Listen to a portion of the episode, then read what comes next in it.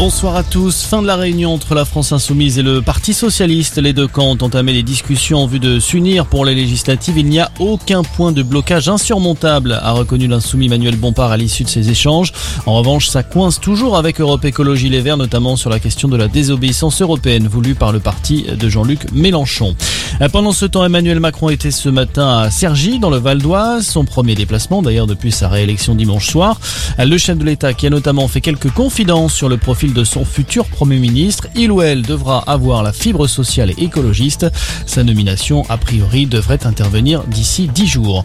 Dans le reste de l'actualité, l'enquête continue un an et demi après la disparition de Delphine Jubilard dans le Tarn. L'expertise psychiatrique de son mari et principal suspect, Cédric Jubilard, a été versée au dossier judiciaire. Le document évoque un ego surdimensionné et aucun sentiment de culpabilité. Une conclusion qui découle de deux entretiens réalisés avec le suspect pendant son incarcération. Durant ces échanges, le a déclaré être un criminel comme un autre en prison et n'a jamais prononcé le nom de son épouse. PPDA contre-attaque, Patrick Poivre d'Arvor va porter plainte pour dénonciation calomnieuse contre 16 femmes qui l'accusent de harcèlement et violence sexuelle. Une affaire qui avait débuté en février 2021 avec le témoignage de l'écrivaine et journaliste Florence Porcel. Elle avait dénoncé les comportements de l'ancien présentateur du 20h de TF1 qui lui aurait imposé un rapport sexuel à plusieurs reprises dans les années 2000.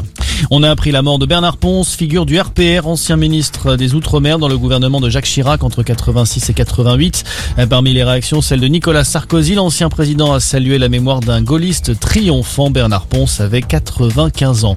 Et puis l'hommage national à Michel Bouquet s'est déroulé ce soir aux Invalides à Paris, une cérémonie présidée par Emmanuel Macron. L'acteur Fabrice Lucchini a également pris la parole pour évoquer la mémoire d'un maître du théâtre disparu le 13 avril dernier à 96 ans. Voilà pour l'actualité. Bonne soirée à tous.